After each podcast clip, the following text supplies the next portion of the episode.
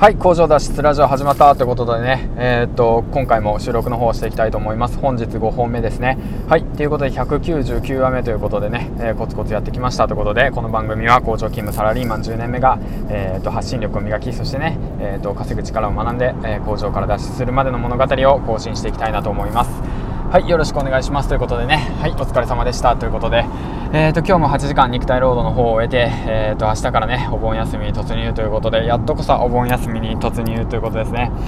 ふう疲れたってことなんですけどもいやまあ疲れますね。掃除疲れますわ。ってことでねお盆前はねやはりその使っていた道具だとかね工場の器具とか機械とかをね、えー、綺麗に掃除して、えー、ありがとうって言って感謝言ってね、うん、でまあお盆のね、開けた時にね、まあ、また戻って、まあ、使うってわけなんですけどもやはり使う道具っていうものはねしっかりと大切に扱うことが大切なかなと思ってます。はい。ということでね、えー、皆さんは今日はどんな一日ですか？ということなんですけども今日も暑いですね。うん。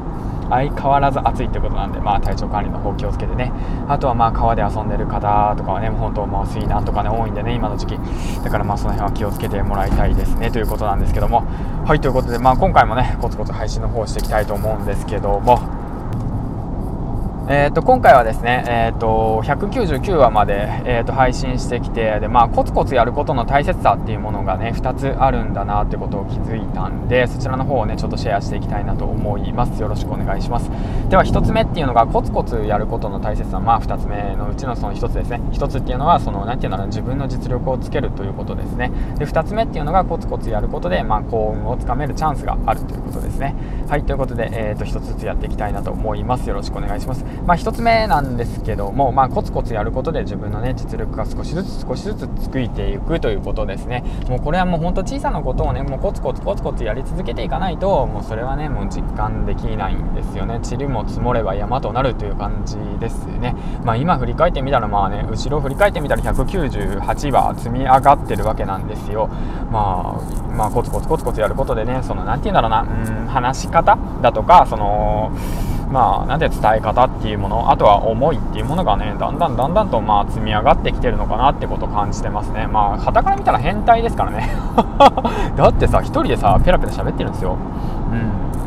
はたから見たら変態ですよね、うん、そうそう変態なんですよ。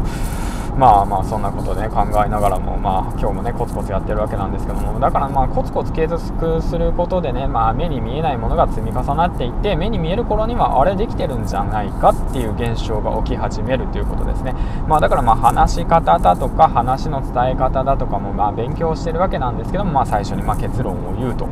まあその後にまあ何ていうの根拠を述べる。で例えばで締める。まあそんな感じで、まあ、1分で話せっていうね本にも書いてあったんですけどもそういったことをね学んで取り組んでみたりだとかまあそうですね。まあ今も取り組んでる最中なんですけどもそういったこともね、まあ、コツコツ繰り返していくことによって自分の実力がついていくんだなってことを肌でね実感しているということですね。はいでは2つ目なんですけどコツコツやることで幸運をつかむチャンスが増えるということなんですけども。そうですよね。まあやっぱりその試行回数を増やすことによって何て言うんだろうな。まあその分チャンスが増えますよね。うん。誰かが聞いてくださったりだとかまあ例えばなんですけども。まああの周平さんがねあのインフルエンサーの周平さんが聞いてくれて、ね、ボイシーでまあ紹介してくれたりだとか、まあ、そういったねことがねある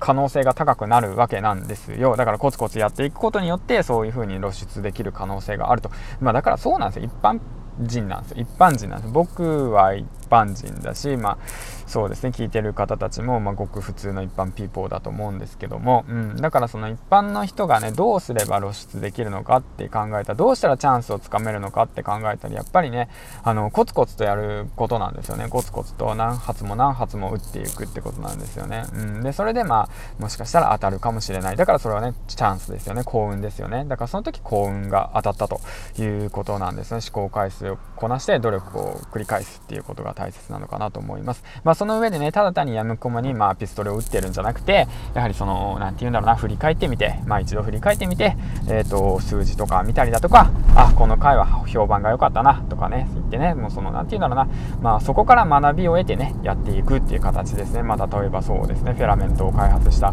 方なんかもそうですよね、まあ、失敗を学んでるだけだって言って言うじゃないですか。エジソンかな、うん、って言うじゃないですか。うんうんうんうん。はいそうなんです。だからねまあそうやってその失敗を成功に変えていくということですね。あの成功のための失敗という形でね、まあ、どんどん積み上げていってけたらいいのかなと思いました。ということでね今回はねえっ、ー、とそうですねコツコツやることのその何ていうの2つの理由っていうことでね話していきました。2つの強みまあポイントですね。はいということでね今回もえっ、ー、と上げていったわけなんですけどもまあ次でねまあ200話ということでねキリがいいのでまあそうですね。うんうんうんうんまあここまで来たなって感じでまあ改めてね自己紹介の方できたらいいかなと思っています。ということでえっ、ー、と最後にですね、えー、今日はえっ、と池早さんの池早大学でまあ学びましたね。うんだからビッグビッグビッグビッグビッグなんだっけ？ビッグビッグなことを学びました。もう最後最後最後だよ。もうほんとね疲れちゃったんかな。まあそんな感じで今日もありがとうございます。ということでね最後までご視聴ありがとうございました。ということでえー、っとねうんまあそうですね。まあコツコツやっていきましょう。ということで銀ちゃんでした。バイバイ。